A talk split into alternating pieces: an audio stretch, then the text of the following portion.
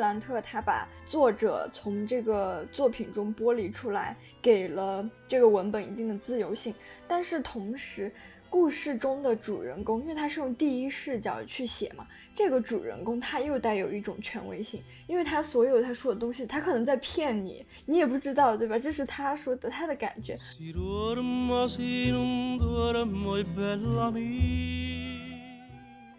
秩序感，它只是生活的表象，在这个秩序之下的那些呃尘渣碎片，才是我们生活的一些本质。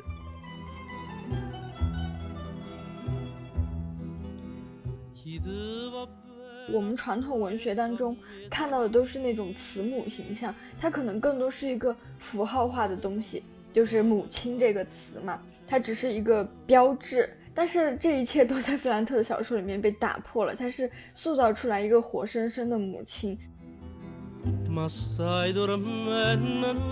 他们会按照习惯，不由自主地裁剪出遮盖母亲的女性特质的服装。就好像身为女人是母亲的错误，像是麻风病。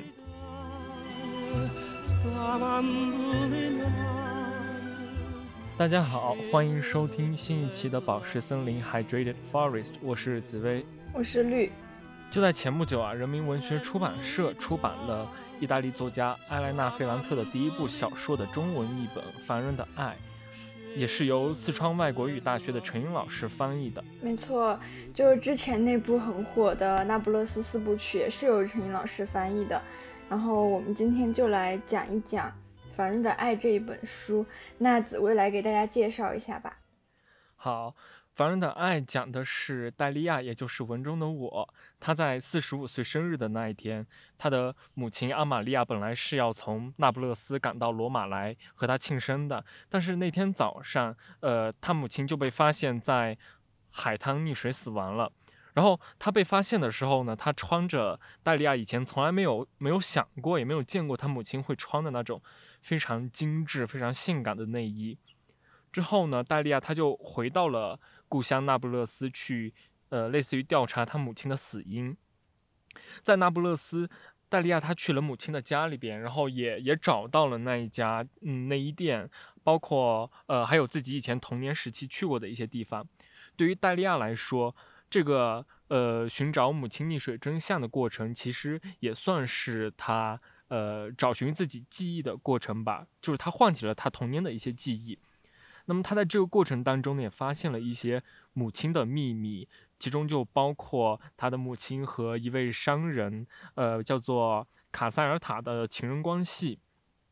然后他也逐渐的意识到，其实母亲，呃，一直以来都承受着来自于非常多方面的暴力，甚至是包括童年时期的自己。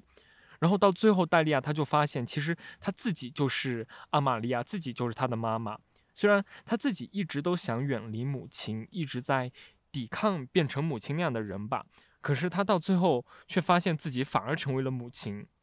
甚至是他在调查的过程当中，呃，逐渐意识到这一点的时候，他也会陷入一种非常深的痛苦当中。至于他最后是怎么处理这个真相的，大家就还是自己去阅读吧，我就不多做剧透了。嗯，这本书。作为他的第一部作品，还是非常精彩的。而且费兰特这位作家，相信很多听众都已经听过了。嗯，就是播客界或者说文化界之前对他的《那不勒斯四部曲》也是有很充分的一些讨论。那么我们这一次就想说，把借着《凡人的爱》这本书与中文作者初次见面，我们来看一看能不能从中来找到一些。他之后写作风格的一些先兆吧，嗯，然后《凡人的爱》这本书是费兰特在一九九二年创作的，他在二零一一年发布了《那不勒斯四部曲》的第一部，就是大家都可能都听过的，对，我的天才女友。他的第一部作品《凡人的爱与》这部大火的作品中间相隔了将近二十年，嗯，但是从中尽管隔了那么久，我们还是依稀可以从他作品中找到一些相似性。对，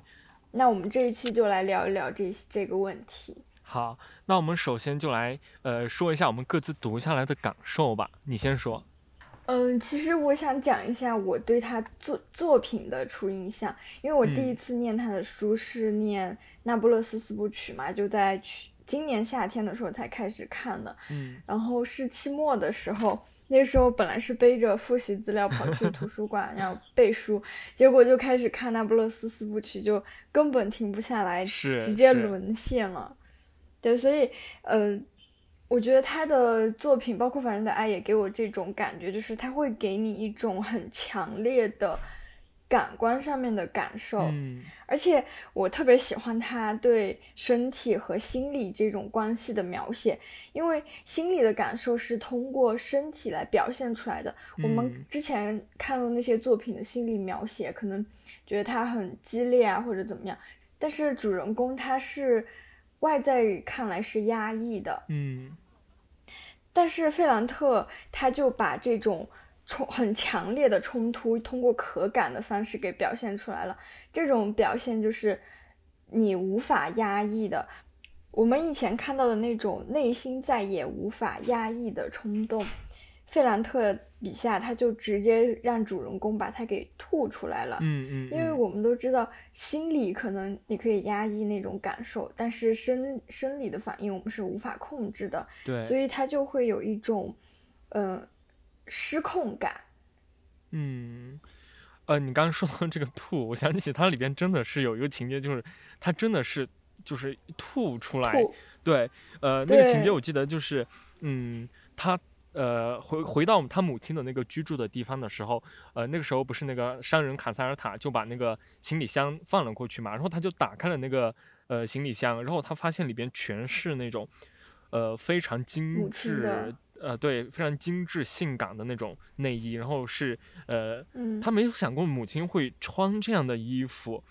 那，嗯，他看到他就是一边看那些内衣，然后就一边那种心理和生理上的那种。呃，不对，应该是说他心里的那种反应，然后就影响到了他的生理，然后他就直接冲到了那个卫生间去，呃，狂吐。嗯，对对对，我们都不是都说，比如说恶心吐了，但是在他书里面就是真的吐出来了这种。对，整个小说当中，觉得最有冲击力的一个地方，其实就是，呃，戴利亚他在描述自己对他妈妈那个。呃，被缝纫机戳穿的那个伤口时候的那种欲望吧，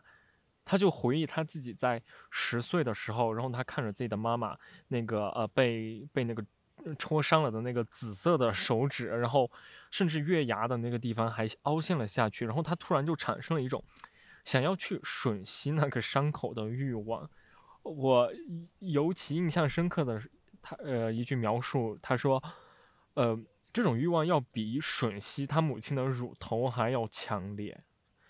感觉这个描述已经把，呃，他他的一种，嗯，欲望和一个人最最原初的生命状态，那种非常天然的，呃，没有经过任何习得或者说教化的状态，就是想吮吸他妈妈乳头的那种状态，进行了一个类比。嗯，费兰特在这个地方其实他就是用身体上的一种感知来表现出自己对母亲的那种。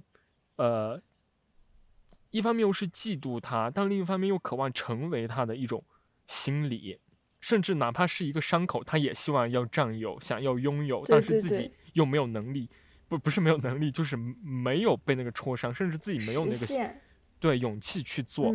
所以嗯，呃，既表示了他对母亲身体的敌意，但是又想占有的一种方式吧。他对母亲的这种心理，呃，我们稍后还会再进一步的聊一下。对，我觉得他那段描写确实很精彩，而且也就体现了我刚才说的，他通过多种感官，就视觉、嗅觉啊，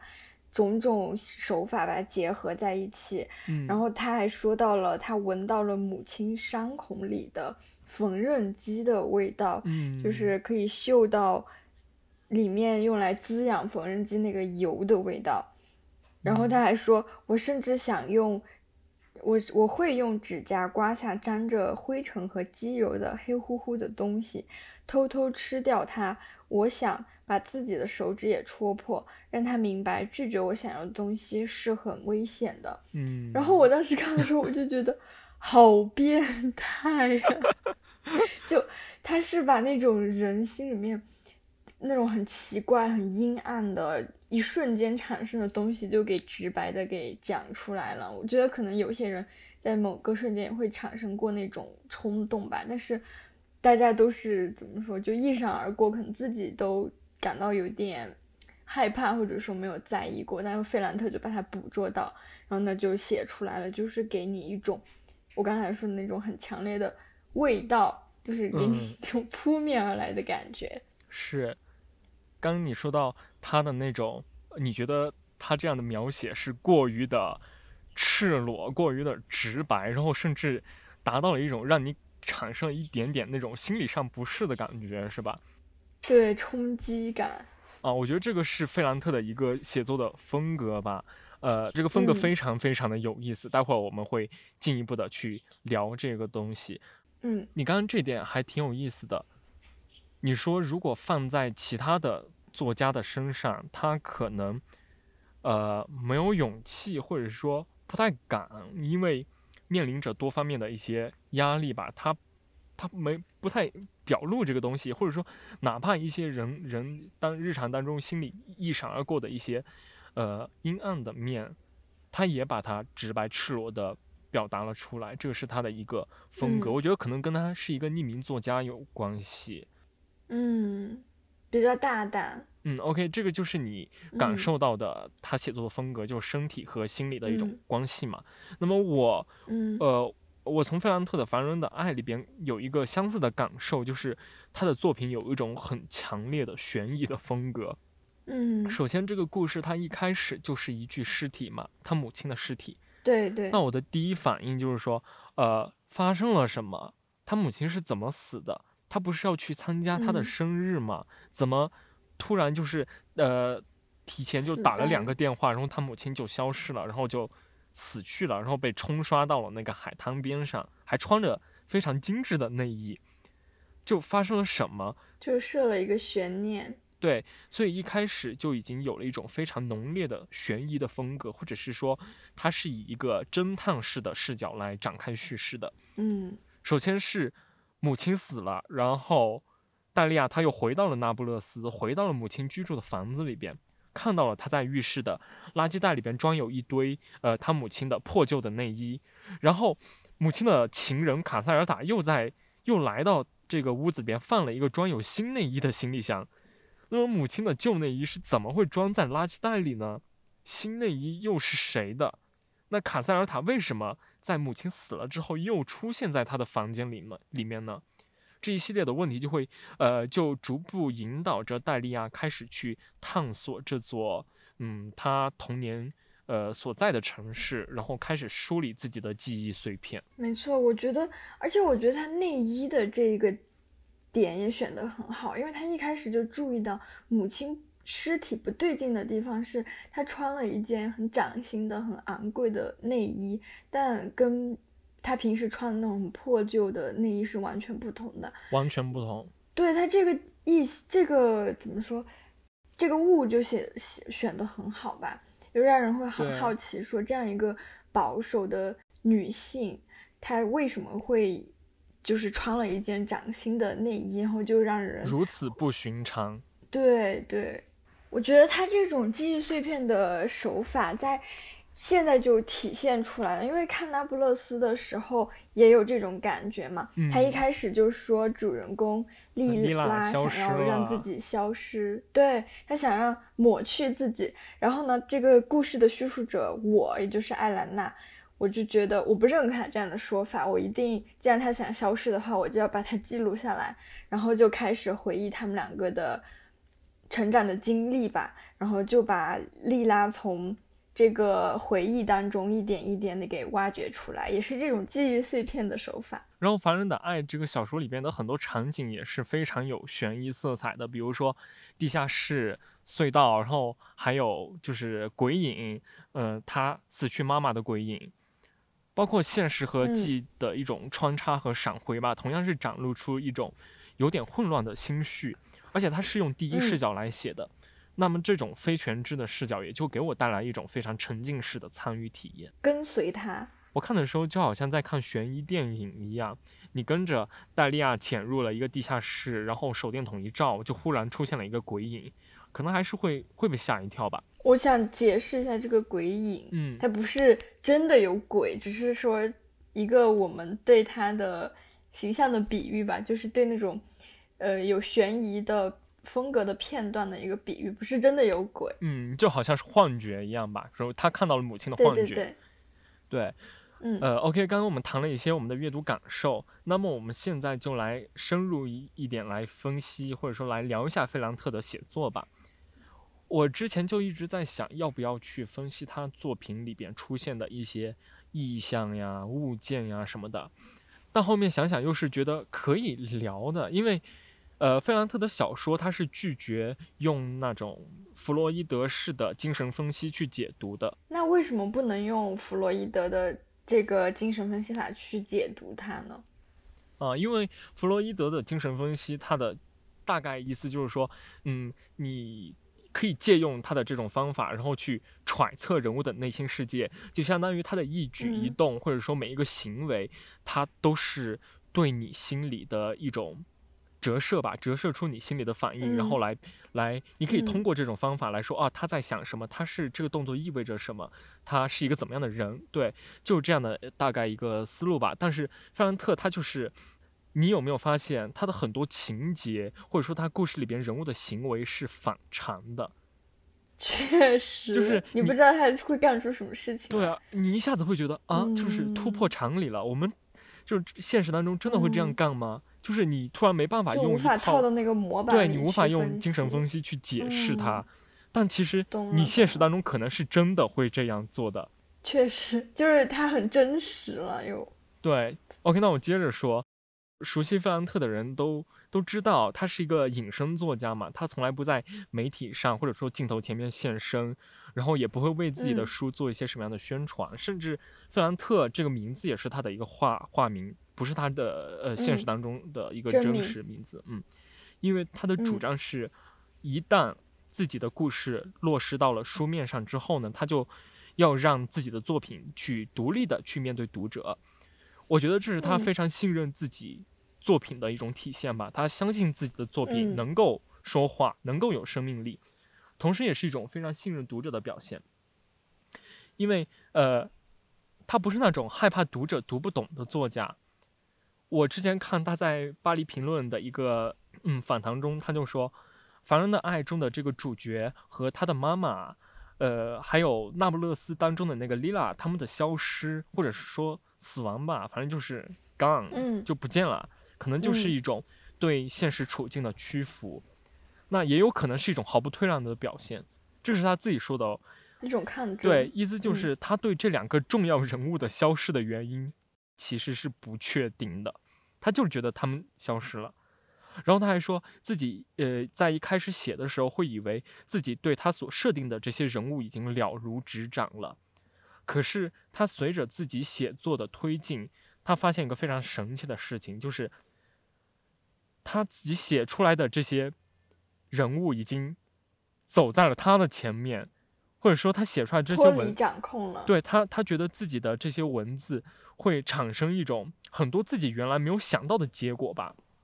那么另外一个方面就是，当他的作品离开了自己，独自跟读者见面的时候，他很惊讶，他他惊讶于读者竟然比自己更加还要了解故事里边的人物。嗯所以说，菲兰特他如此大度的向嗯我们读者出让了自己对对于呃自己作品和当中人物的解释权，也就给我们对嗯他作品有很大的解读空间吧。所以，所以就绕回去，所以我就觉得说，啊、我们去聊他的这些呃东西还是可以聊的。嗯，就他是就是我们眼中的对我们眼中的或者凡人的爱，嗯，而且呃，很多读者他也说他会从费兰特的小说中看到自己，我所以我们就来看一下我们我们两个在呃我们阅读之后是如何从他作品中的人物看到了自己，或者说看到一些呃属于我们各自的东西吧。这是因为他把作者的权威性给取消掉了，所以我们作者就能对作品还有书里的人物有一个自己的阐释。不管你怎么说都是对的，因为这是你个人的阅读感受嘛。所以我觉得读者能够从莱农啊、丽娜、丽拉，还有包括呃《凡人的爱》这个主角中，发现自己可能就是一方面它是独特的，就我们觉得它会反常规，令人意想不到；但另一方面，它其实是带有某种。共性和普遍性，让能够让那么多读者来找到自己，我觉得，嗯，这也是他给我们读者一些理理解空间的很重要的一个原因吧。嗯。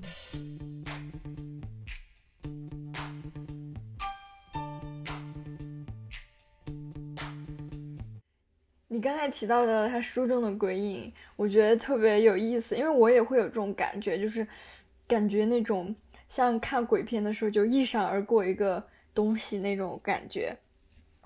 嗯，就是，呃，怎么说我我个人的理解就是那些鬼影是在主角比较小的时候，青春啊或者童年期心智不成熟的时候留下的阴影，大多数是来自家庭，然后他所处的那个街区的暴力事件等等留下的一种伤害。然后这些阴影就会伴随他终身，虽然他可能在长大以后会脱离那个城区，摆脱这个家庭，这也是主角们不断的追寻的，就想要摆脱，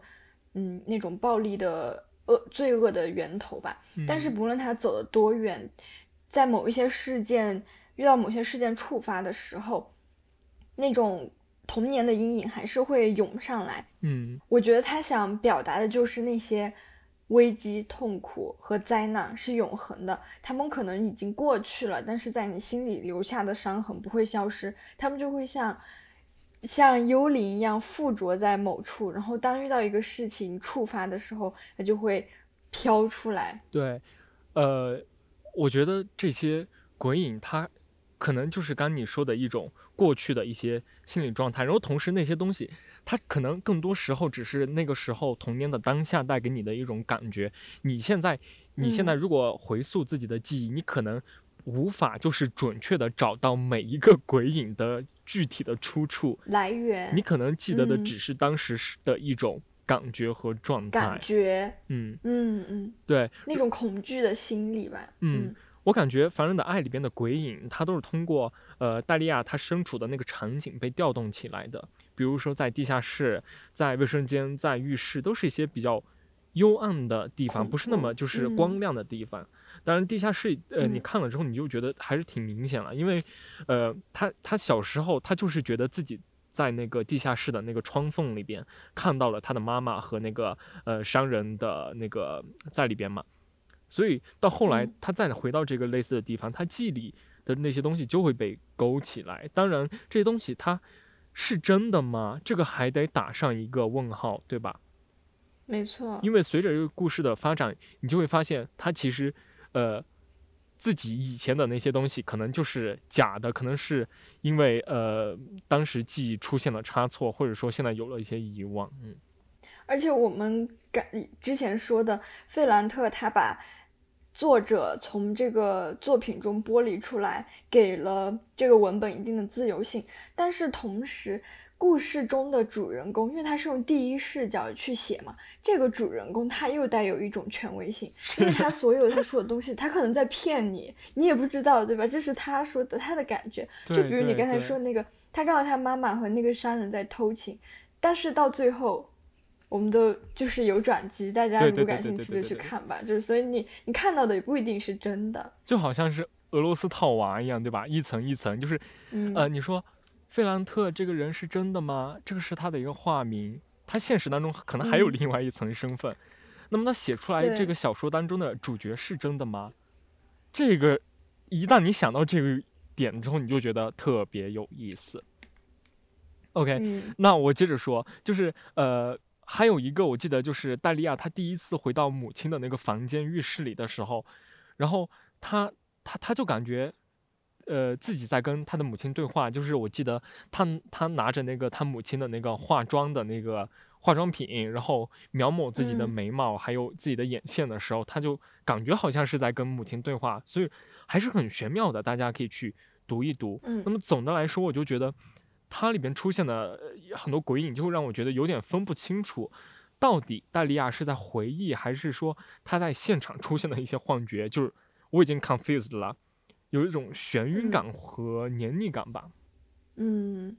其实我看张爱玲小说的时候也会有这种感觉，嗯，她的作怎么说都是有这种鬼的感觉，但费兰特更多是鬼影嘛，他就有一闪而过，通过那种碎片的表达，然后张爱玲更多的是一种鬼气。就是嗯给你阴森森的感觉，它是笼罩在全篇里面的，反正就是，嗯，让你觉得比较压抑，不太舒服。嗯嗯，我觉得这主要是体现在他对人物的描写，也是像费兰特一样，人物的心理很变态，嗯然后病态吧，可以说，嗯。然后他就通过对那种心理病态的直接描写，然后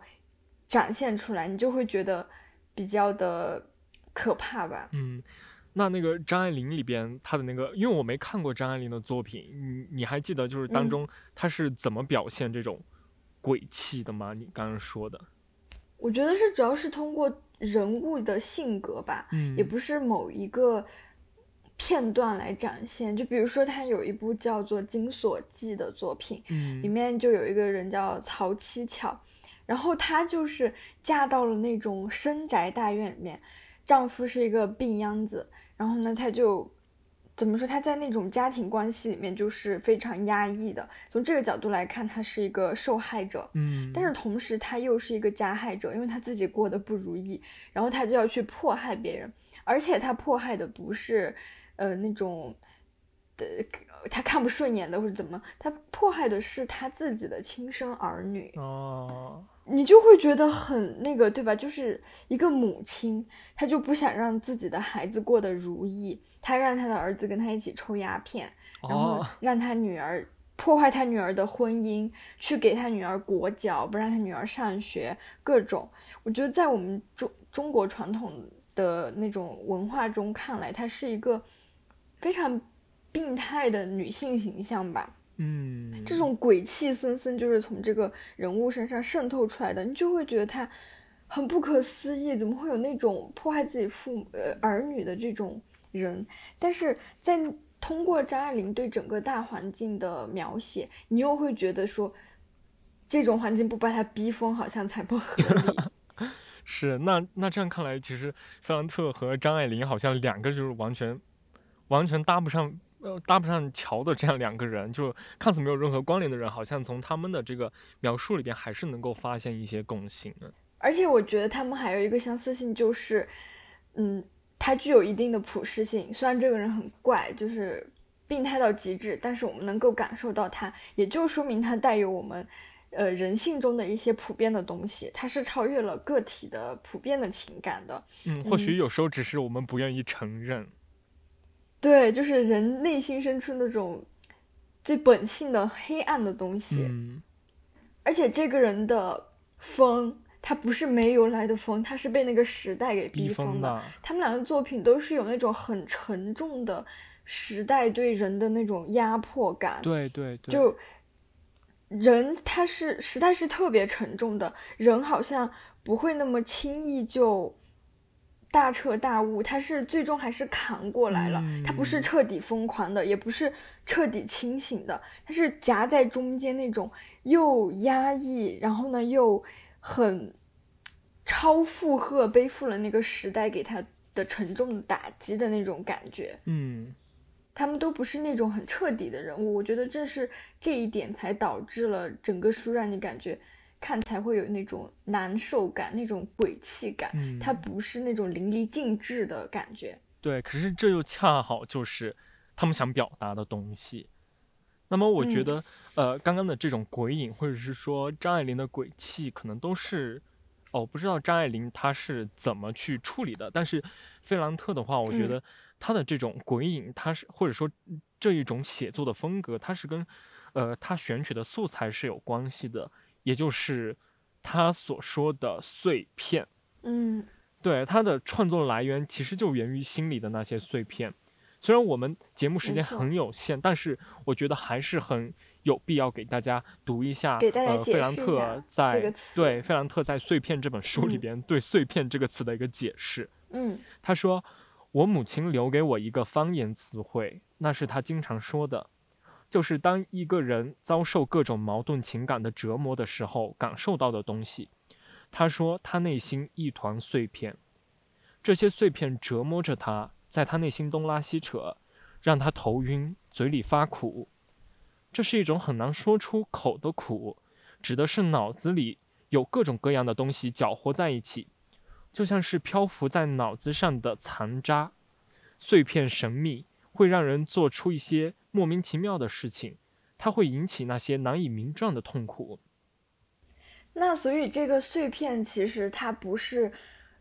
官方语言，它是一种方言嘛？嗯，对，它是一个方言，也就是说，在意大利语里边，就是标准意大利语是没有“碎片”这个词的，它就是一种嗯，非常非常非常 personal 的词，或者说非常 local 的词，来自于他的妈妈，嗯来自于那不勒斯。嗯嗯嗯 OK，那我们从费兰特对“碎片”这个词的描述来看的话，它似乎是一个极度抽象、极度概念化的词语。我不知道大家听我读下来是一种什么样的感觉，或者说，首先你们形成了怎样的一个理解和印象吧？我个人看了这一段之后，我是看了又看，读了好几遍，才依稀能够摸出这句话当中的意思出来。我从这个呃，我从碎片这个概念里边提炼出来的一些呃新的概念是矛盾、复杂、有重量，然后一点也不轻盈。它打破了呃我们日常生活当中一种秩序感吧，或者说秩序感它只是嗯生活的表象，在这个秩序之下的那些呃沉渣碎片才是我们生活的一些本质。那么他的小说里边出现的那些鬼影啊、幻象啊，和这种碎片是有很大程度的联系的，就是用一种嗯。非虚非实、似有似无的鬼影来表现出来，呃，这种复杂凌乱，但是又无处不在、无法避免的碎片，包括他对母亲的那些片段式的一些呃感受，也是他碎片当中很大的一个部分吧。所以，费兰特他就是在用一种最合适、最贴切的文学表现形式来呈现出这种内心的碎片，这是我对鬼影来源的其中的一种理解吧。嗯，我觉得也是，就是他通过那种打破常规，或者说打破我们所看到的常规的方式来表现。一方面是以碎片的手法来呈现，另一方面我觉得可能是观念上方面的东西。嗯，更准确的来说，是我们中国观众的，呃，中国读者的观念吧。就就我个人来说，对哦，因为我们传统文学当中看到的都是那种慈母形象，它可能更多是一个符号化的东西，嗯，就是母亲这个词嘛，它只是一个，嗯，标志。但是这一切都在弗兰特的小说里面被打破了，他是塑造出来一个活生生的母亲，他会告诉你，母亲这个词其实是也是被后天构建出来的，嗯就是它不一定一定就是那种仁慈的形象，他也会告诉你母亲这个称呼背后隐含着哪些痛苦，嗯。是非常立体的表现。而且你刚才也说“碎片”这个词，它是方言嘛，嗯。它作为这种方言呈现，呃，然后他自己的书里面他也经常提到，嗯，就是说什么我用方言回呃骂他，怎么各种跟他吵架之类的。我想到费兰特不是费兰特，是他作品里的那个主角，他本身就是逃离了那不勒斯，然后他已经在语言方面已经想把自己从那个地方给抽离出去了。他是对他回开始讲意大利语对，他是回绝用那不勒斯来说话的，包括他在书里面也很多地方就说，呃，自己在走在那不勒斯的街头，然后听到了那些人用那不勒斯的语言来说话，他会觉得难受。包括呃，嗯。甚至呃因为他在日常生活中他都是讲标准意大利语的，那么他回到了故嗯。乡，或者说他有时候情绪到达了某个点的时候，他会由心底就是不由自主的就说出了一句那不勒斯的讲方言。方言，对，有可能是一句骂人的话。嗯嗯，对，因为我觉得方言是对讲这种语言的人的美德或者恶习的一种折射吧。嗯，就是他笔下的人物讲方言的那些人总是很粗鄙的，要直接表现自己内心的感受嘛，他就不会用那种文绉绉的话来讲，就是直白的粗鄙的语言。然后在攻击别人那或者有那种激烈冲突的时候，方言就特别管用。这不仅是对这个人的性格的表现，也是对这个当地文化环境的一种表现吧。嗯，或者是说他离不开，他走不出来。对对，即便他再想走，他也走不出来。对，这就是我们说的，他一直想要逃离那个。是自己的城区，但是他无法逃离，不管他走的多远，他都是带着那不勒斯基因的那种感觉。那既然说到这里，那我们就接着碎片来说吧。在《碎片》这本书里边呢，就是有记者就说，凡人的爱和费兰特的另外一部小说《被遗弃的日子》里边的那个女主人公都处在一种痛苦的状态当中。就是这些记者或者是说他的读者会觉得。他笔下的这些女性形象的痛苦，是源自对之前呃古老的那种女性形象的一种清算，也就是源自于一种对呃以前的那种女性形象的一些抵抗吧。费兰特他就在回忆里边，呃说他没有否认这一种可能，但是他的内心其实是认为这些女性遭受的痛苦和我们刚刚提到的那些碎片有关。所以在接下来，我们就来谈一下费兰特小说中那些被碎片纠缠、痛苦的女性。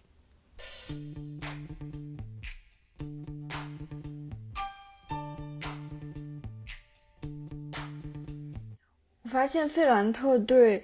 这种身体和心理的描写，它不仅体现在个体上，它还体现在母女关系当中。嗯，比如说，嗯，女儿的心理，她不想。成为母亲那个样子，她就会通过身体来进行反抗。嗯，在那不勒斯里面，莱农的母亲是有一条跛腿，她就刻意的会，嗯，保持自己走得很正常，他就害怕像母亲那样一瘸一拐的走路。但是当他母亲去世之后，他发现自己开始跛脚了。这个时候，你不知道他是真的跛脚了，还是他故意想要跛脚的，因为，嗯。莉拉就说：“你的母亲很，如果你真的瘸了，你的母亲就能安静的待在你的身体里面。她，你一瘸一拐，他的腿会很高兴。就是是这样的一种身体和心理上的连接。然后关于女儿为什么会想要逃离母亲，我觉得，嗯，就是之前看你给我推荐的《锵锵行天下》里面也有，嗯，提到这一点，就是。”我大概，我大概，我觉得可能也是有这种原因，因为母亲和女性的身份之间是有一种矛盾性的，因为母亲她可能核心就是牺牲，母亲这个母亲这个称呼的核心就是牺牲，为女女儿为儿女付出嘛。但是女性的最终需求是一个自由，这就是。一对冲突，所以可能母亲在，嗯，这两种冲突当中，她就要有一定的取舍，就是就会导致她会产生一种，嗯，向女儿索取回报的行为，或者说要求她去，呃，给她一个规范，让她变成怎么样。但这对女儿来说，就变成了对自己的一种侵犯吧，或者是对自己的一种捆绑。我也一直在想，就是。我们如何处理和母亲的关系？呃，因为我是男生嘛，所以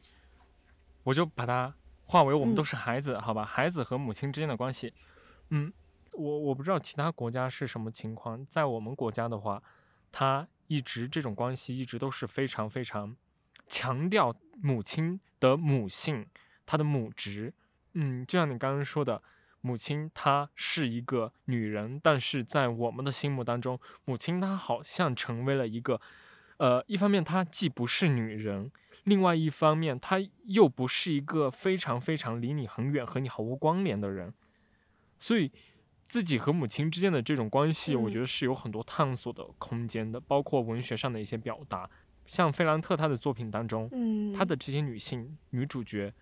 她对母亲都是有一种恨在的。嗯，虽然来自于她，但是对排对斥排斥她。嗯我我们之前不是聊那个张爱玲跟她她的鬼影的一嗯种联系嘛？其实从这个上我也能找到一些联系，就是母女关系方面，可能因为他们都是母女作，呃，不是，呸，可能因为他们嗯都是女性作家吧。嗯，因为之前看那个徐子东老师他对张爱玲的分析，他说她是一种嗯神母意识。一般我们传统文学里面其实都是神父情节嘛，比如说，呃，孩子对父亲的反抗，就是因为他父亲是一个那种嗯。暴君式的，嗯，比较就是说一不二的那种，他对孩子和孩子的母亲可能会有一种暴力上的嗯。迫害，然后这就导致孩子对他嗯。很恨，以至于长大之后通过种种行为去反抗他。嗯，但是张爱玲的这种神神父，在张爱玲或者说在费兰特的作品里面，就把这层关系给削弱掉了，而转向了与母亲之间的对这种意识，就是它不是那种很具有冲突性的、很暴力的东西，但是对女儿来说，母亲所要求的一切都是对她的干涉，而且她从心理和身体上都会有一种，我不知道是莫名其妙还是与生俱来的一种排斥，反正就是不想成为母亲那样的人，可能是对母亲这个个体的一种，嗯。排斥，但是也有可能是对母亲的那个时代，好像是象征了一种嗯落后的、不文明的一个时代的嫌弃吧抗对反抗。所以，嗯，女儿想要不遗余力的和母亲表现的不一样，就是她想抛弃母亲和母亲所代表的那个，嗯，落后的时代吧，然后以及母亲所承受的那些压迫。但是嗯在他们成长的过程中，才逐渐的看清楚，在母亲这个称呼背后，那位女性的真正的面目是怎么样的，以及这么多年她所不理解的行为背后，母亲这样做的深意。嗯，说到真面目，我想到同样是碎片里边的第二篇，第二篇叫做《母亲的裁缝》。费兰特他就对另外一位作家，呃，莫兰代的小说《安达鲁西亚披肩》这个小说进行了一个论述。他就说，当孩子想到自己母亲的身体的时候，会带着一种排斥。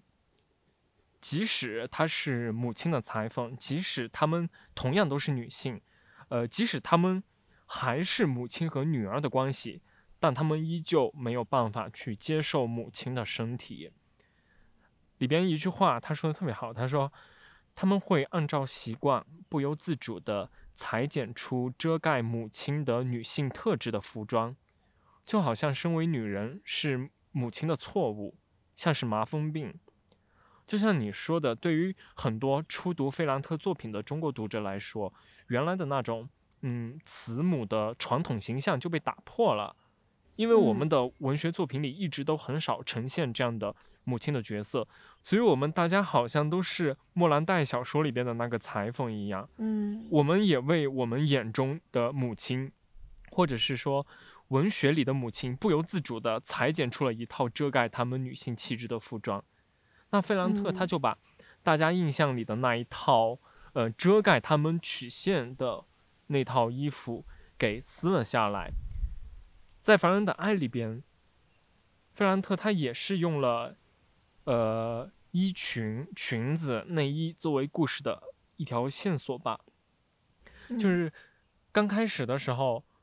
女儿发现母亲在沙滩上的的那个尸体，她穿的是内衣，而且是那嗯种蕾丝边的红色的鲜亮的内衣。这嗯已经一方面它暴露了女性的身体，但同时另外一方面，它又更好的呈现了呃母亲的身体。嗯，然后他拿到了那个行李箱之后，发现里边的衣服都是那种很鲜亮、很凸显女性特征的衣服，他感到惊讶，嗯感到震惊。嗯就像我们刚开始说的，他去卫生间吐了，那这种吐代表他的一种不适和恶心嘛，可以说，嗯，所以说也是对他母亲身体的一种排斥。嗯，因为他印象中的母亲一直是那个穿着一套非常破旧的蓝色的那套套装的一个母亲，毫不凸显。包括到最后，他去那个地下室，然后呃发现了他母亲的那条裙子在那个呃那个商人那个叫什么卡塞尔塔的房间之后，他脱下了自己的衣服，然后穿上了那一套非常老旧的衣服，然后这个时候。他说：“哦，这一刻我成为了你，就类似的话吧。就他这个时候已经对母亲的身体，或者说对那一个母亲的身份，不是完全的排斥了。他这个时候好像接受了，或者说他自洽了。嗯嗯，我们刚才说的那些裁缝，就是给呃给女性遮掩住她们身体上女性气质部分的那些裁缝。”其实不一定都是男人，也有不也有很多一部分是女人，甚至是她自己。就、我我看到那个小说，越看到后面我就觉得越可怕，因为母亲常年是穿着一个蓝色套裙的嘛，她就一直缝缝补补，嗯，以修改那个裙子，让那个裙子能够适应各种场合。我就觉得嗯她有一种为自己缝制了一件球衣的感觉，是就把自己套在那里面就。有点可怕了。对，大利亚她回到了那个浴室，然后看到她妈妈还是留着呃四十年前的那些内衣，然后还有有破洞的背心，还有花边都已经泛黄褪色的一些衬裙，因为他一直呃，他母亲一直以来在那个那一段婚姻关系中都是想要隐藏自己，穿得一点都不出彩。呃，戴利亚她说，她母亲这么做是为了平息父亲的嫉妒，因为。他的父亲接受不了，嗯，他的妻子有这样的穿着，或者是说穿着是一方面，他甚至受不了自己呃的妻子在任何的男人面前表现出任何的女性气质。他可以在呃公交车上，就是看到他的母亲和其他的男人那个眼神里边有东西的时候，他甚至可以当场就是给他一巴掌，抽他。嗯、对。但是，即便她到后面已经带着孩子、带着戴利亚离开了她的丈夫，但是她依旧没办法接受自己穿的很好看的衣服。呃，只有她只有在嗯女儿长大离开了那不勒斯之后，然后丈夫也离开自己之后，才能在那个她和那个商人之间的那种所谓的偷情的这个过程当中吧，找到一个自己。真正属于女性的一些东西。嗯，我看到有人说，他笔下的女性都常常有一种很难以发现自我的焦虑感，这也许就是因为他们总是在不属于自己的标准里面被人来评判，嗯、甚至会被人要求说要掩盖掉你的女性气质，气质就不断被压迫吧。呃，这也就造成说书中的女性常常是那种。互为镜像的感觉，因为他们无法从男性那儿或者从整个社会那儿去找到我是谁，对，所以他会通过像同类有同样焦虑感的女性作为镜像来相互凝视吧，然后来寻找到自己的一些东西，嗯，然后这这是好的一部分，但不好的一部分就是这种凝视所带来的压迫，也有可能来自于女性，嗯，嗯比如说书中。最描写的最多的就是母女关系，这个母女关系还有一层特别之处，就是女儿她属于孩子吧，就她相对于母亲来说，她依旧是处于，就是说没有经历过母亲那个年纪所经历过的事情，她还是带有一种嗯比较年轻，或者说以自己所经历过的事情去评判母亲，就不够全面吧。嗯，所以就会有一种，嗯，不解，有一种探寻，这也容易把我们读者给带入进去，但这就导致了他会有一种，嗯，片面的角度，所以他会不自觉的受到了，嗯，男权世界、男权社会中的那些观念的影响，他也会带有南宁的特征去对母亲进行塑形、进行掠夺。这个时候，这个小孩啊，他。一方面他是小孩，一方面她是女儿，一方面她是女性，但是同时她也是一个男人，可不可以这样说？对，嗯，可以，我觉得，嗯，但嗯，他的不解就是来自于男权社会给他施加的那种规则，然后母亲可能有时候会越过了这个规则，他就觉得母亲这样做不对，或者他不理解母亲这样的规这样的行为。有一个能够表现这个点的场景就是。嗯，在电影院里面，女儿就会观察母亲在没有父亲陪伴和有父亲陪伴的情况下，不同的一些表现。嗯，对，然后她就会去审视母亲，她觉得母亲，呃，有母亲在的时候，他会装作自己很幸福，然后呢，也不会左顾右盼的，就好好的看电影。然后如果父亲不在的时候，母亲就会，嗯。左顾右盼，然后在不该笑的时候笑，或者与陌陌生人讲话，在他看来这就是不对的。然后母亲这两种行为就，嗯，会给他造成一种割裂感吧。嗯嗯，然后同时他也就带有了，呃，男权社会给他施加的那种对母亲的占有欲，希望母亲来关注自己。然后呢，也对母亲这种无声的反抗产生了一种不解和嫉妒吧，受到了。父亲的那种对母亲病态操控的影响，嗯，包括我想到其中的一个情节，哪个情节来着？我想一想，就是他的母亲有时候要出门的时候，戴利亚他就那个时候他就会非常的警觉，他会发现啊自己的母亲突然开始就是抹了口红，然后尽量把自己打扮的非常的精致，这个时候他就开始。她虽然是个小女孩，但她这个时候还是带上了她父亲一个男性的视角。她会觉得，啊，你要去干什么？你不能穿的这么就是凸显你的女性气质，不能把自己打扮的这么招人的眼球出去。你这个时候出去，你是不是要和别的男人约会？你是不是要呃抛弃我，抛弃这个家庭，然后去出去，然后释放你的所有女性的魅力？这个时候，你看这个小女孩，开始规训母亲了。对，小女孩她虽然是一个女性，但是她同样是作为一个男性，她既是女性又是男性。在这种父权的社会，或者说具体化做具体化到一个父权的家庭当中，同样作为女性的女儿，就会对母亲进行那种客体化、符号化嘛，就把它装在那种母亲和女性的两个规则里面，然后。它就变成了一个不男不女的，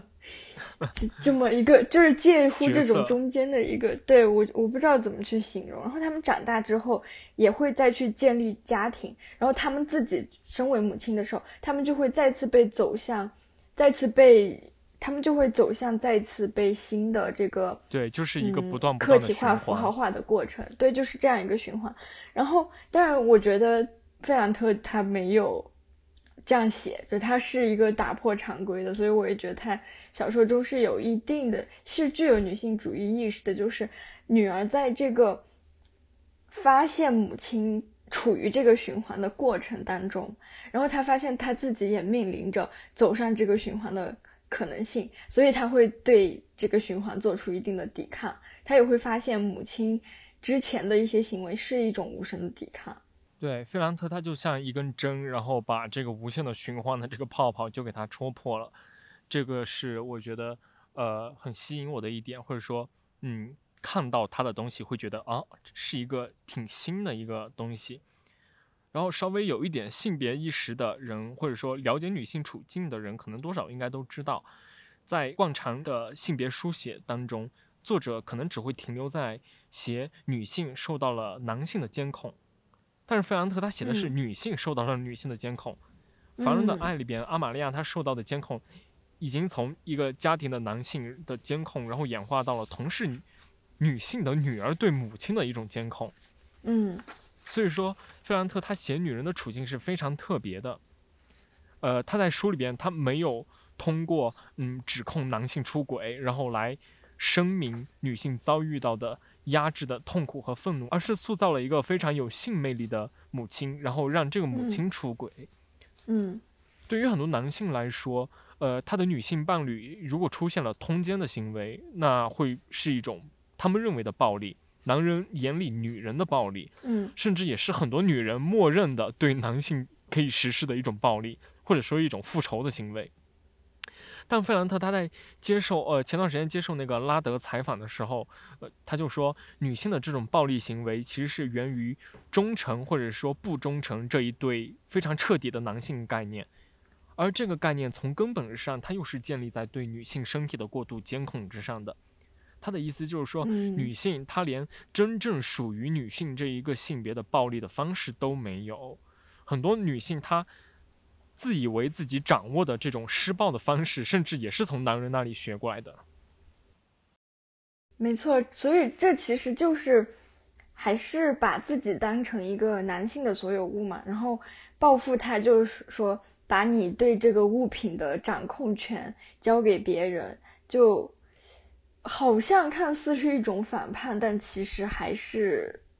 嗯，还是默认了这一套系统。对对。还有一个有趣的就是，费兰特他在呃这个作品中，他没有写一个疯女人的角色，而是塑造了一个疯男人的角色。刚刚说的那个，嗯，卡塞尔塔，他就是一个神志不清的男人。还有那个他的舅舅，忘了叫啥，就是他舅舅也是一个 神志不清的人，可能就是破口大骂，然后看到一点就是一种对有一点点风声，然后他的就瞬间就会精神。失常的这样一个角色，然后那个嗯，卡塞尔塔他是会从儿子那那里偷钱，然后用偷来的钱给阿玛利亚献殷勤，然后包括他给那个阿玛利亚的那些非常新的内衣，也是从他儿子的那家内衣店里边偷出来的。所以这样看，菲兰特他的女性写作其实是一点都不俗套的，但同时，呃，同时对于呃很多习惯了。慈母形象的国内的读者来说，一开始看的时候可能会有一点水土水土不服，或者说呃难以进入、无法理解的感觉。不过一旦嗯你开始试着去理解了费兰特为什么这么写的时候，你就很容易沉溺进去他的这个世界里边。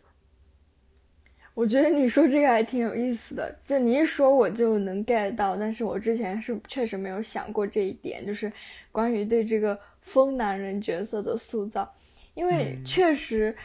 你会发现，一方面是我们习惯了这种慈母的设定，另一方面是我们也习惯了很多作品当中疯女人的设定。我最近就在看一本书，叫做《阁楼上的疯女人》，它是由呃吉尔伯特和苏珊古巴一起写的。它这个疯阁楼上的疯女人其实是指的是《简爱》里面。那个被男主关在阁楼上的原配嘛，然后他就说他是他疯掉了，所以要把他关起来。其实，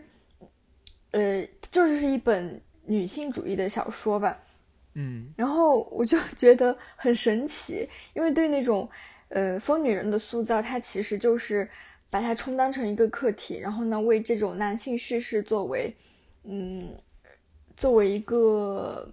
助力吧，就是在合适的时候。推动一下情节，它其实它只是一个符号化的形象，然后在弗兰特小说中，这种作用就转化到了男性身上，成为了一个疯男人的角色。我是觉得还挺好玩的。对，大家推荐大家阅读，同样推荐。而且他的作品的中文译者就是刚才呃我们之前说过的陈教授，对，他也说说过，就是说这嗯这部书最吸引人的的地方就是在。真诚上面，他这个角色是处一直处于探寻的状态的，他不知道答案是什么，他的那种焦虑感，嗯，是一步一步的在实践当中才化解掉的，但是慢慢去推翻那些不确信的东西，然后，嗯，费兰特就把这种蜕变的不断探索的过程给展现了出来吧，我觉得这也是他的小说很吸引我的一点，就是。他去尝试了一个女性个体非常独立的、完整的成长，以及丰富的生命体验，也讲述了女性自身的生命逻辑。它不再是一个符号化的东西，不再是一个被客体化的东西，所以也能让我在。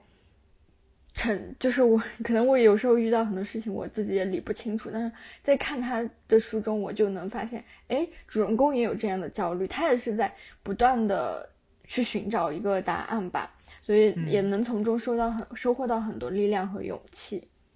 好，确实非常难得，这个作家包括他的作品。你刚刚说到他的笔下的这种女性，她写出来的那个，嗯，从不确信的到探索的整个过程，他都非常完整的展现出来了。我我我说的难得的意思是怎么说呢？呃。分为男女吧，如对于很多男性作家来说，他可能就真的就是不懂，一带而过，他没有经历过，他更多是靠一种揣测，甚至而即便他是一个有性别意识的男性作家，但也不免会呃通过很多很多，不管是社会还是文本的很多二手材料，然后去分析他笔下的女性，所以。嗯，他甚至是强加的，对他可能就不懂。那么对于女性作家来说的话，女作家，因为她长期遭受了很多这种，怎么说，还是那一套吧，就是那一套规训什么之类的，我就不多说了。她可能自己也不太敢说，或者说没有勇气去说，呃，甚至是在写的时候，她会更加的谨慎，因为他受到了这个整个体系的反作用，他会更多的添加一些自己的反省，会说，哎，我能不能这样写，这样写。是够不够准确？这样写，它是会给我，我们甚至是我们女性作家背上一个更高的，呃，更重的一个负担，还是说会会有什么更大？反正他就总是受到了，呃，这一套东西的反作用、影响、迫害，他肯定他是一个受害者。那么这样一来，你看男作家他又不懂，女作家他又不说，就是，嗯，如果。就真的这个局面一直持续下去、循环下去的话，好像真的就没有一个解法。真正的声音好像他就说不出来的感觉。那么这个时候出现费兰特这样的呃女性作家和她的女性写作如此有勇气、如此大胆、如此真诚的写作，对这个就是我想说的非常难得的一个地方。嗯 OK，那在刚刚的讨论当中，我们好像还是会时不时把小说当中女性人物的痛苦和费兰特本人的那些痛苦相混淆吧，就是还是可能会分不清到底是谁的痛苦。似乎发现这种由呃费兰特的那个脑海当中的碎片带来的这种痛苦，会让我们在呃真实和虚构之间就是迟疑徘徊。那么，在接下来，我们就来讨论一下费兰特小说里边的真实和虚构吧。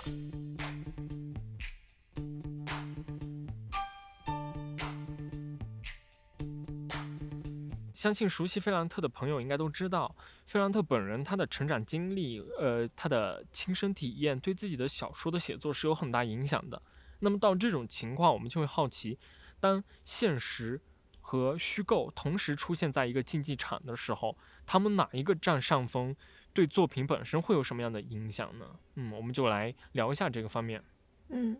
其实这也是我一开始比较好奇的，因为刚开始看《那不勒斯四部曲》，其实是我们一位共同的朋友给我推荐了他的碎片嘛。然后那位朋友就说，如果要了解他的话，还是先看一下《那不勒斯四部曲》，就熟悉一下他的写作风格啊，这样。能够比较好懂，我就去开始去看《那不勒斯四部曲》。嗯，然后我以前好像从来没有那么强烈的对一个作家产生过好奇。我觉得他能写出这样的东西，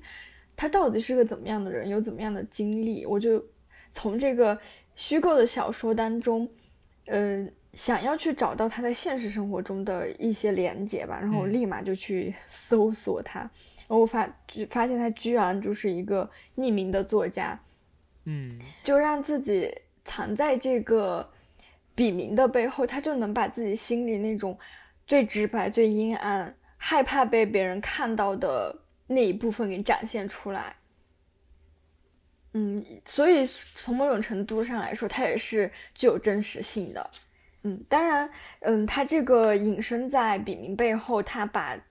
自己作为作者的权威性很大一部分的。给拿掉了，然后把这个文本独立出来，让我们能够有绝一定的空间来对作品进行阐释。而且他自己本人在解在碎片里面也说，他觉得一部书写出来之后就不需要作者了。嗯，如果他有内涵的话，他能够找到自己的读者。但我觉得呃，费兰特与他的作品之中的这种联系，他可能不是我们看到的那些比较直接的，但是它会转化成为一种很隐晦的联系，不一定是由那个具象的作家本人来承担，而是在他的字里行间里，其实都能够塑造出一个作者的形象。他自己本人有一个很妙的比喻。就是他说这个笔名其实就是一个想象出来的名字，也是唯一真实的名字，对应的就是这一个作家他的想象力，他对艺术的操控力。那个名字其实也就是隐含的作者，所以有很长的一段时间我都会觉得他是《那不勒斯四部曲》里的那位艾莱娜，但是。也不可否认，他本人肯定也具有莉拉身上的一部分特质嘛。我就想起之前我们特别喜欢的那个作家萨利鲁尼，我也在，我也有看呃了解他。然后他在一次访谈上就说，他笔下的主人公每一个人都是他，但是又不全是他，他们都带有他的一部分，就像是嗯每一个人都是他的其中一个人格一样。嗯，我记得费兰特说自己小说里的人物其实不是那种每一个角色都有一个，呃，对应的现实原型，他会把现实当中，呃，小李他的某一个特点或者说他的故事情节安插在小说里的小张的身上，同时这个小张的身上他又会有一些现实当中小王的一些特点。嗯，我在刚接触费兰特这个作家的时候，呃，嗯，怎么说呢，就是我。稍微接触了一点他的那些身份上的东西之后，我刚开始会觉得这个人好像有点虚伪。为什么？我当时在想，他会不会想要通过这种形式来打造自己的一种人设？然后他他内心其实是想故意博得更多人的眼球和关注，但他自己却不承认。当然，我说的是在我建立在哦，我对他没有进行充分了解的那个阶段。然后，嗯，他一方面是。保持自己真实身份的一种隐身，呃，也说自己不想把作者个人带到作品当中，他想让作品和读者相遇，而不是这个作者本人和读者相遇。他说，呃，可能想要保持作品的生命力啊、独立啊这些。但另一方面，我当时又觉得，他，你一方面说自己，呃，想要和作品这些进行剥离，但你又反复出现在各种各样的采访当中。甚至出现，呃，有碎片这样一个厚厚的一本，就是通信或者说访谈一些你现实当中的一些，呃，呈现的一一些集子吧。个人的，我觉得这，嗯，这好像是一种矛盾，嗯，一边说自己不希望获得媒体关注，然后一边又在接受很多媒体的采访，或者，呃，虽然他没有露面，但这也算是一种声音或者说，呃，思想的形式的现身吧。不过这确实激发了很多全世界读者的好奇心。我那你现在这种观念有没有改变了？你因为你说的是之前，所以现在是对他是怎么看的？怎么处理这种矛盾？完全就是改变。呃，我我会觉得，嗯，我之前对他的那种虚伪的认知是完全是错误的，因为我现在好像理解了他所说的隐身这个概念。他确实是在用一个化名进行写作，但我现在是觉得他是想要保护自己，保护自己不受到伤害，保护自己身边的人不受到伤害。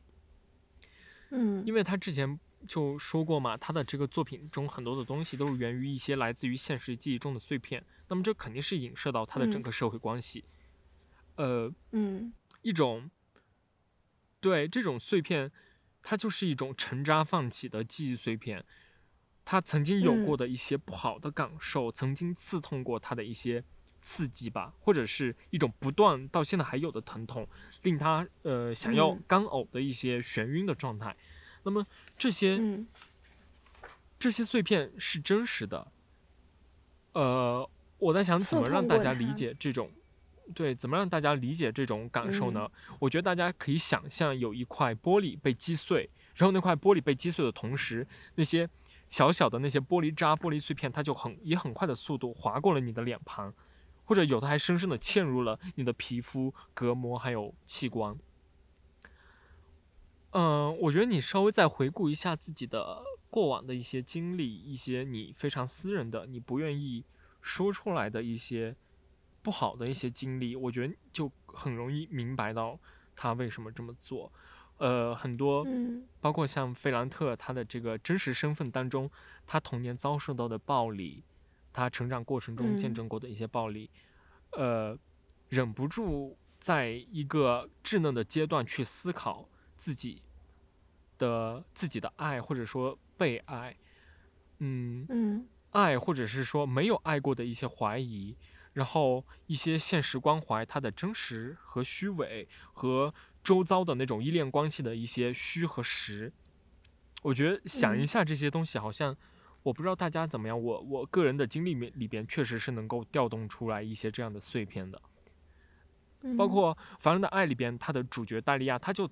动过呃杀死自己妹妹的念头。现而现实当中的费兰特，他也是，他也曾经有过想要自己的妹妹被那个小黑屋给吞噬，想要她消失的这样一个经历。另一方面，我想他也是通过这种方式，想要把呃生活当中那个真实的自己和写作当中的这个自己给区隔开来。当然，我觉得写作和生活肯定是分不开的。他可能是不想自己的生活和写作，嗯，他们之间有个相互的博弈，或者说哪一个就是把哪一个给吞噬掉。他不希望有这样一个局面，或者说他想要把真实和虚构的分量给控制好，不在竞技场上互相残杀。所以我通过嗯这些解读的话，我慢慢的开始理解了他的这种，呃，他的这种隐身的身份的，呃，来源于哪？他为什么想要这样做？我觉得我现在是已经完全理解了，所以就之前的那种，呃，觉得他虚伪的观点就改变了。对，嗯，而且他之前也提到过，就是他少女时代的时候，嗯，表外表看起来是一个羞怯的，呃，逆来顺受的少女，但是她内心就是因可能经历了很大的痛苦，嗯，思考了很多东西，她就把它写在日记里面，就是一种呃难以表达的东西吧。但他他可以在日记里面向自己证明自己是绝对坦率的，嗯，但另一方面，他又很害怕自己的日记会被别人看到，然后自己那种就感觉被剥光了嘛。所以嗯为了平息这种害怕，他就呃开始创作小说，把那种最难以说出口的欲望和事实，通过虚构的小说的方式来进行表达。嗯，而且这种写作，它是因为日记是碎片化的嘛，可能今天我遇到什一个什么事情，我就把它记录下来，我有什么感受就把它写下来。但是如果要虚构成为一个作品、一个小说的话，是需要一些东西来填补这些片段东西、这些片段中的空白，来把它嗯串联起来，需要给他们制建立一个秩序去安放，然后来嗯构造故事的连贯和条理性吧。嗯所以我觉得它是一种，呃，有一种虚构的自由存在，就是它是基于真实的取材，但是它也有一部分能够让你畅所欲言的乱想，就天马行空的部分。嗯，或者说虚构更让他自由。对，所以就像伍尔夫说的，这个差别就在于虚构的故事最终能够捕捉到多少真相，就是其实现实和虚构之间是一种，呃，不是那种对半分的一分为二的一个界限吧，嗯，甚至觉得他们可能是一种相互依赖的关系。交织。我觉得一个嗯人生活在、呃世界当中，生活在社会当中，如果全是真实，或者是说全是虚构，我觉得都太吃力了。嗯之前大家不是就一直在争论，有人觉得呃现实就是在文学层面嘛，有人觉得现实它始终是虚构无法表达的，然后另外有一些人又会觉得虚构才是呃表达的一个更高的层次，只有非虚构那些无法表达或者说在现实生活现实表达当中溢出来溢出来的那些部分才会用虚构去表达。这两种争论的话，我个人其实是比较赞同后面一种说法，尤其是现在，嗯。呃，我越来越觉得只有虚构才能承载如此魔幻的一个现实。之前就在微博上看到有人说，啊，现实比虚构还虚构，